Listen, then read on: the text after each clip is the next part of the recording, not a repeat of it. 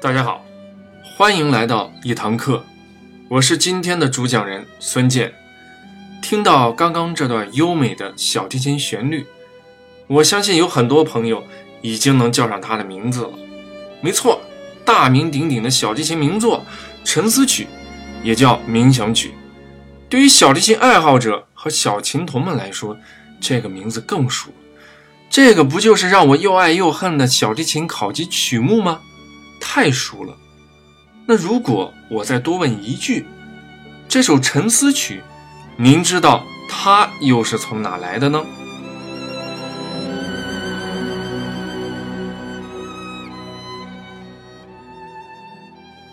它呢，其实出自法国作曲家马斯奈在19世纪90年代创作的一部抒情歌剧，名字很美，是一个姑娘的名字，叫。泰伊斯，这就是我们今天要聊的主角。泰伊斯这部歌剧啊，说起来很有趣。如果咱们要搞一个最熟悉的冷门歌剧排行榜，我认为啊，这部歌剧能排前五，甚至挤进前三名都问题不大。我先解释一下，啥叫最熟悉的冷门歌剧。就是说啊，这部歌剧你可能完全没看过，但是每当歌剧中的某段旋律响起的时候，你又会恍然大悟，说这个我听过。接下来呢，就是刚刚讲到的出自歌剧《泰伊斯》第二幕第一场与第二场之间的这首《泰伊斯冥想曲》了。顺着这个，咱们继续往下聊。如果说《泰伊斯》这部歌剧可以入选最熟悉的冷门歌剧之列，那么它的曲作者法国人马斯奈也绝对可以入选古典音乐圈里你最熟悉的陌生人了。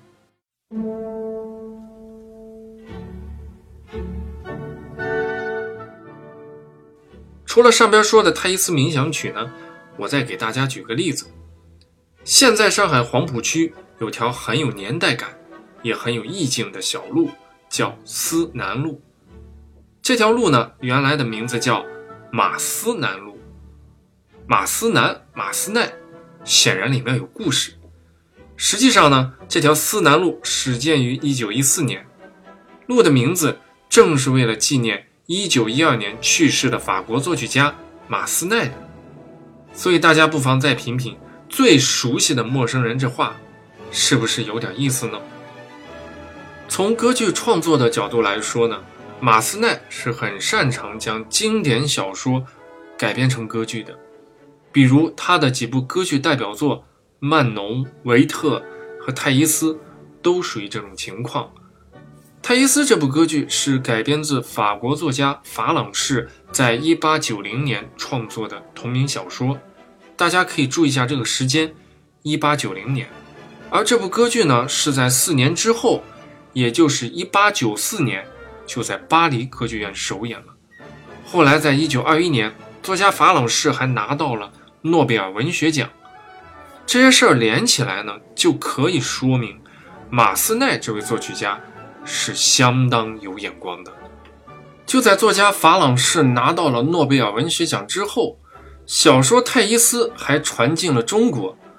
鲁迅先生当时就对小说《泰伊斯》非常感兴趣，还点了赞。一九二七年，鲁迅先生在写给江少元的两封信里面反复强调，小说《泰伊斯》是一本好书。原话说的是“实是一部好书”。所以大家看啊，作曲家马斯奈和他的歌剧《泰伊斯》和咱们呢，还真是有一种千丝万缕的联系。所以，咱们今天的三个核心问题就是：第一个，法国人马斯奈究竟是一位怎样的作曲家？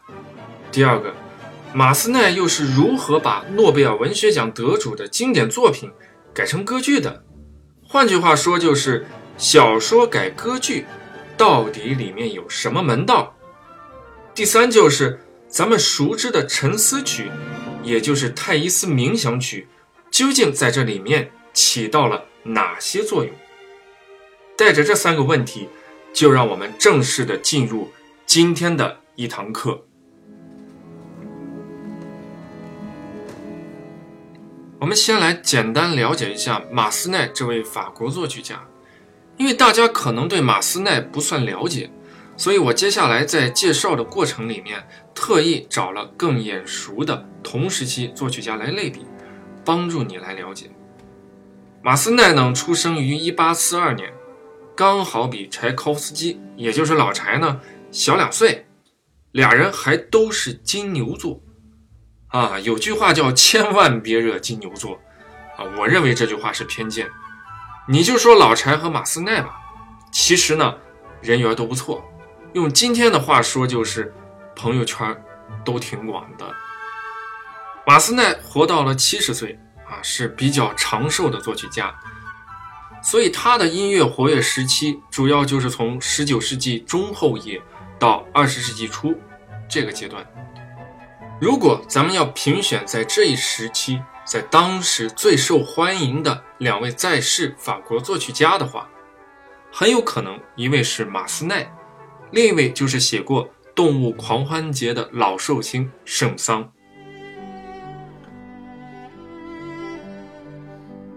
说起来啊，圣桑比马斯奈大差不多七岁，两个人不但认识，关系还可以。另外呢，圣桑甚至还说过，马斯奈是我们音乐王冠上最璀璨的钻石，啊，这样的评价可以说相当高了。我相信有很多朋友绝对在等着我说一个名字，比才。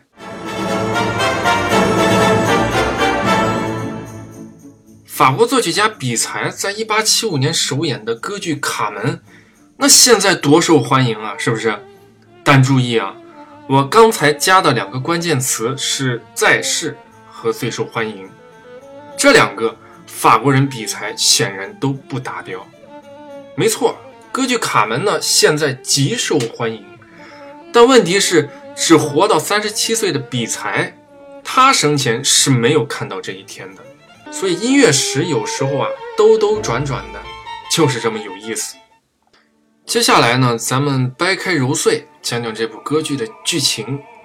泰伊斯这部歌剧的剧情啊，其实很好理解，用一句话概括就是：它讲述了一位在沙漠里苦行的修道士阿塔纳埃尔。啊，请允许我将这个拗口的名字简称为阿塔。故事呢，其实就讲述了阿塔试图拯救一位在亚历山大城的交际花泰伊斯，但就在拯救过后。阿塔却发现自己已经深深地爱上了对方，所以这部歌剧常常让我想起美国浪漫主义小说家霍桑的代表作《红字》。他呢，其实是在讲灵与肉，也就是精神与肉体之间非常纠结的一种对峙。歌剧一共有三幕七场，下边咱们来分别看一看每幕的剧情。第一幕第一场一上来就很有一种宗教的肃穆庄严的氛围，高音木管和低沉的弦乐之间呢，形成了一种很奇妙的对峙，就好像是泰伊斯和阿塔之间不可调和的矛盾。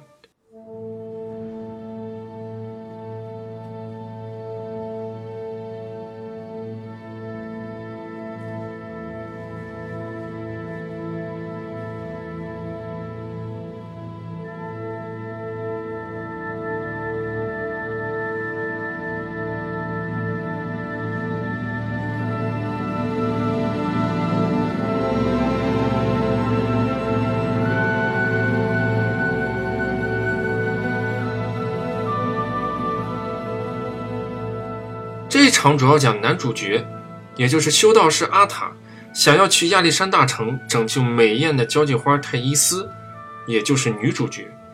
因为呢，阿塔认为正是泰伊斯迷倒众生的美貌，败坏了社会风气。然后呢，阿塔晚上还做梦，梦见了泰伊斯妖娆的形象。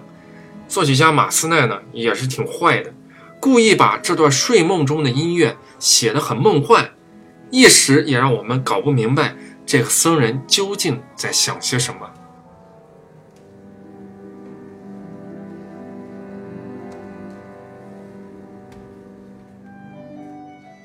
阿塔醒来一番表态以后，男配角也就是老僧人巴黎蒙呢，就来劝他不要插手滚滚红尘。可阿塔很任性，就是要去管，去劝说泰伊斯，生动地诠释了不听老人言，吃亏在眼前。因为第一幕第二场转到了亚历山大城，所以就甩掉了歌剧开场前过分庄重的氛围。这段音乐呢，就写得很轻松愉悦，展现了很喧嚣繁华的市井场面。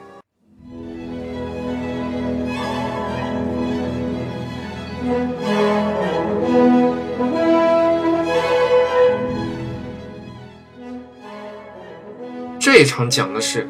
阿塔在亚历山大城找小时候的哥们儿，一位非常重要的男配角尼西亚斯帮忙，来接近泰伊斯。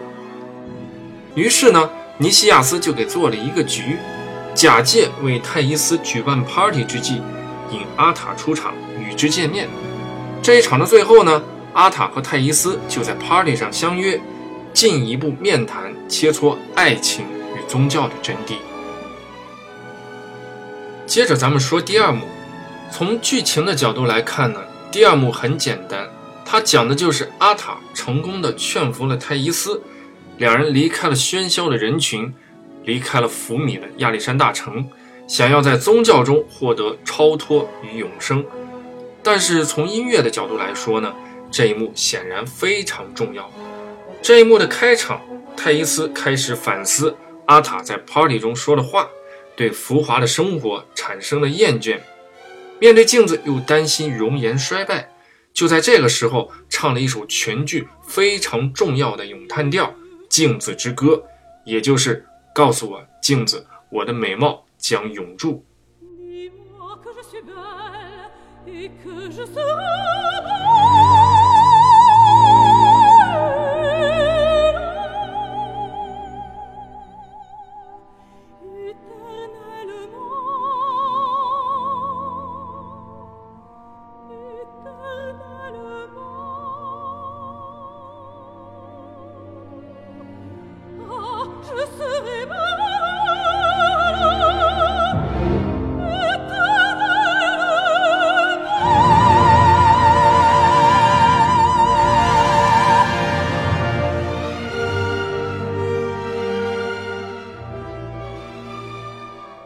紧接着，阿塔走进泰伊斯的家，两人开始了爱情的斗智斗勇，完成了一首灵与肉纠缠的、同样很精彩的二重唱。然后呢，在一二场之间，我们反复提到的沉思曲第一次出现，所以可以说，整个第二幕第一场的旋律性非常强，也很紧凑，是能体现马斯奈创作特色的一场。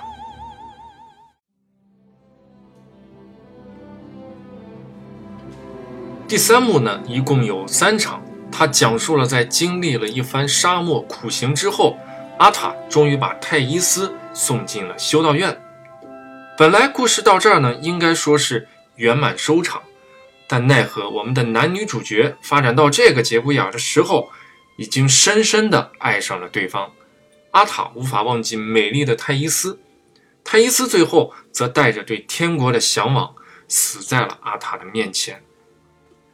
从音乐的角度来说呢，这一幕围绕着阿塔和泰伊斯有两首很优美的二重唱，分别是第一场两人在沙漠休息时的曲水二重唱，以及第三场最后阿塔和泰伊斯永别的二重唱，也就是那首著名的《你还记得那灿烂的旅途吗》。我个人呢，可能更偏向于第三幕第一场的曲水二重唱一些，因为马斯奈在把两人本就不可能的爱情完全破坏掉之前，在这首二重唱里面，毕竟展现了其中最美好也是最柔软的部分。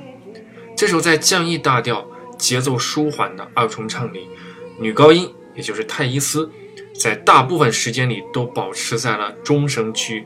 再加上两人煽情的唱词，“我属于你，我的生命是你的”，就显得泰伊斯呢更加的小鸟依人。也希望大家在欣赏的时候，千万不要错过这段精彩的二重唱。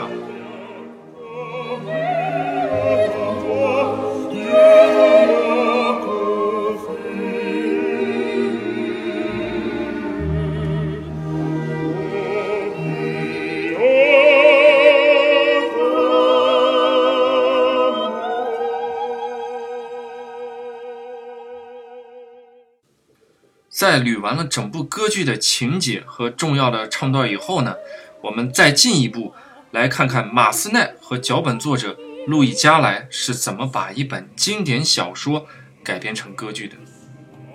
在进行这番比较以前，首先我们要搞清楚小说原作和改编后的歌剧究竟有什么大的共同点。我认为呢，共同点主要有两个。第一点是，无论小说还是歌剧版的《泰伊斯》，基本都保持了一个线性的叙事结构，也就是作为故事来说呢，都有一个明显的起承转合。不可否认，小说《泰伊斯》呢，在叙事上是更饱满也更完整的。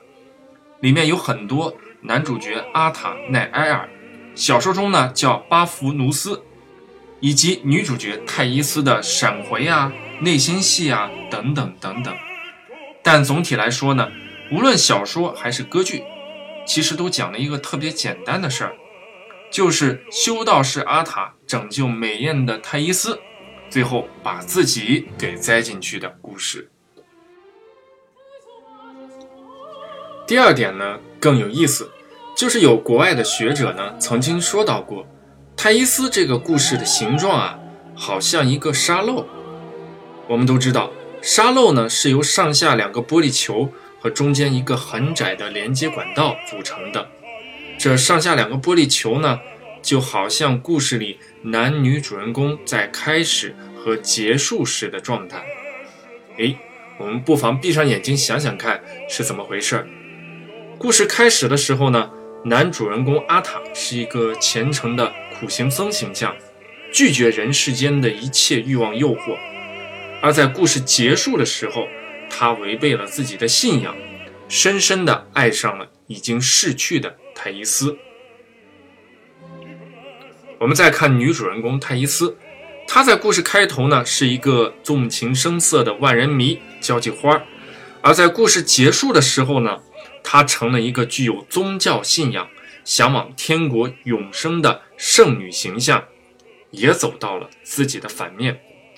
那有朋友可能会问了，那沙漏中间的连接管道在歌剧和小说里指的又是什么呢？其实很简单，就是阿塔。和泰伊斯这两个人的见面，正是二人的见面改变了他们的状态，最终影响了故事结尾的走向。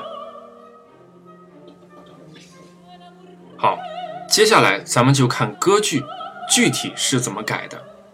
我在原来做国家大剧院的歌剧《特里斯坦与伊索尔德》以及《骆驼祥子》的一堂课时，曾经提到过一件挺重要的事儿，就是好的歌剧故事呢。需要在选材时做好减法，尤其是面对情节和人物的时候，因为呢，歌剧的时长非常有限，唱的永远比看的也比说的慢。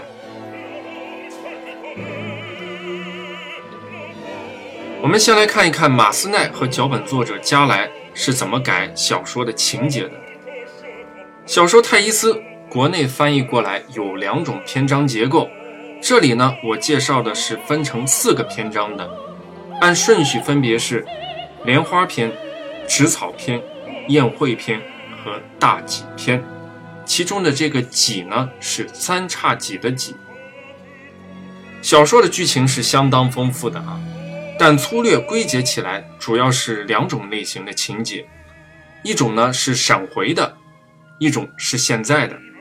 其中第一类闪回的。是专门介绍过去发生的事儿，比如莲花篇开头五六页的位置就开始介绍男主人公阿塔，他过去是个什么样的人。我们就了解到呢，阿塔出生在亚历山大城，父母呢都是贵族，过去完全像那些异教徒一样，生活作风很有问题，所以阿塔并非一开始就是圣贤。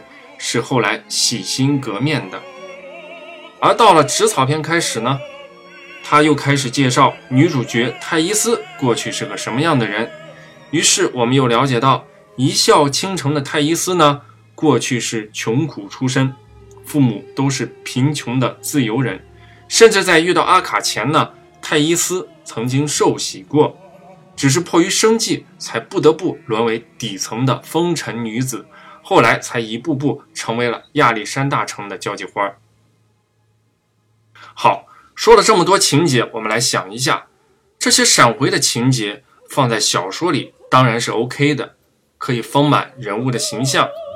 我打个可能不太恰当的比方，如果我们今天要把泰伊斯拍成电视剧，那这些情节呢，显然都可以保留，来展现小泰伊斯到成年泰伊斯的心路历程。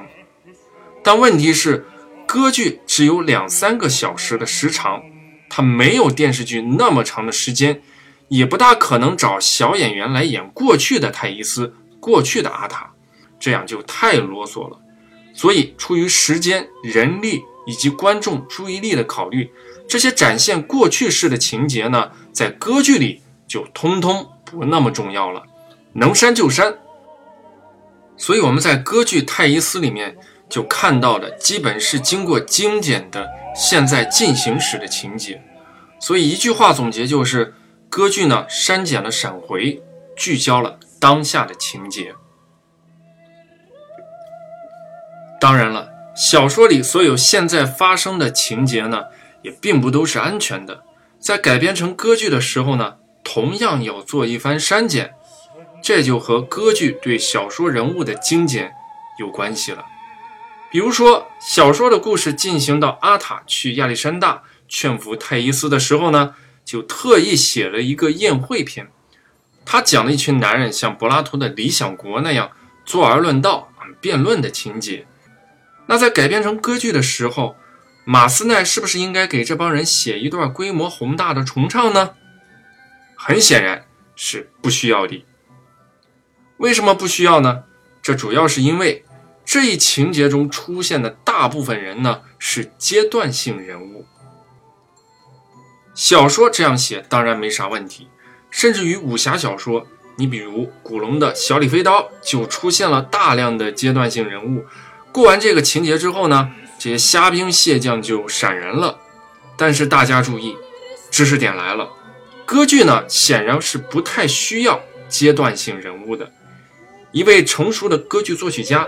不太可能就为一场或者几分钟就写一个男高音或女中音，那样呢会分散观众对几位主要歌唱角色的注意力，那样就得不偿失了。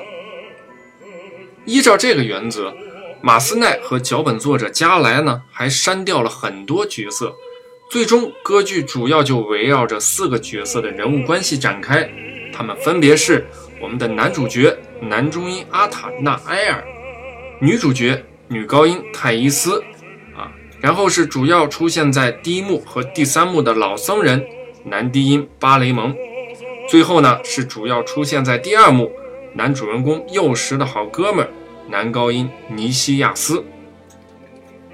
我们来分析一下这四个角色，男女主人公当然是不能删的，那剩下两位重量级的男配角。在整个歌剧推进中又起到了什么作用呢？老僧人巴雷蒙就像我上边说的，起到了不听老人言、吃亏在眼前的作用。巴雷蒙曾经明明白白地告诉男主角，不要去管泰伊斯，不要去管泰伊斯，不要去管泰伊斯啊！重要的事儿说三遍。但男主角呢就是不听，才引发了后来的故事。所以这个人物呢就像是一面镜子。而另外一位男高音尼西亚斯，则是把泰伊斯引荐给男主人公的重要角色，所以肯定也是需要保留的。再说，一部歌剧怎么能缺少一位重量级的男高音呢？总结一下，就是马斯奈在歌剧人物方面采用了宁缺毋滥的原则，不选多的，只选对的。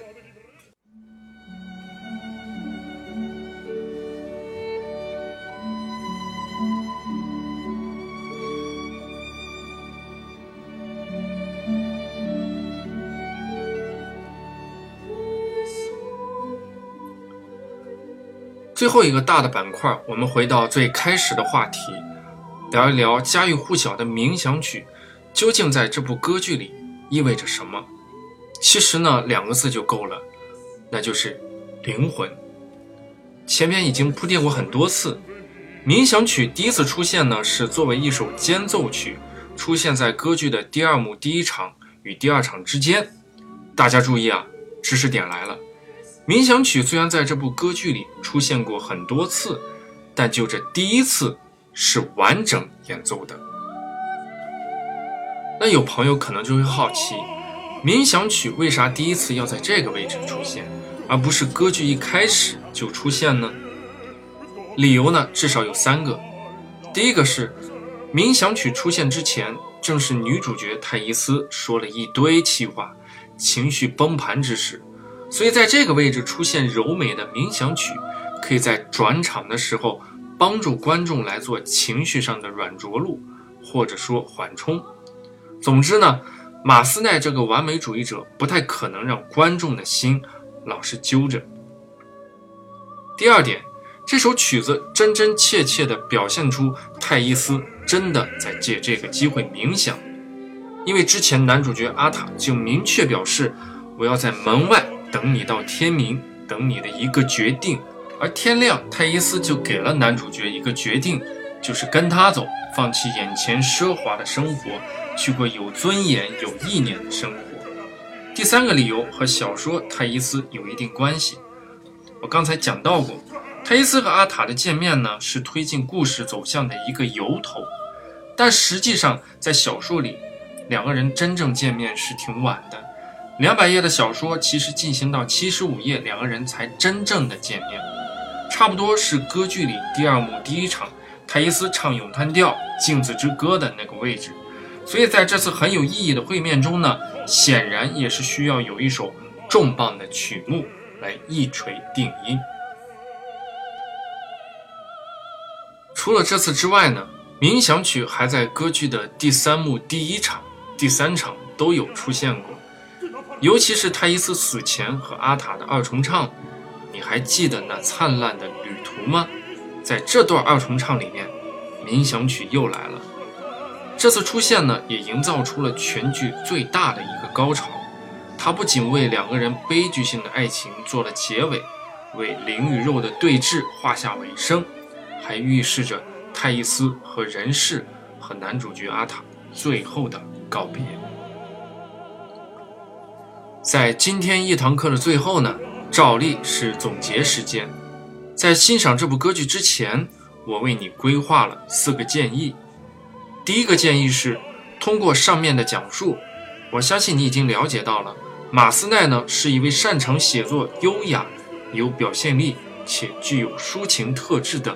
歌剧作曲家，而泰伊斯正是其中的典范之作。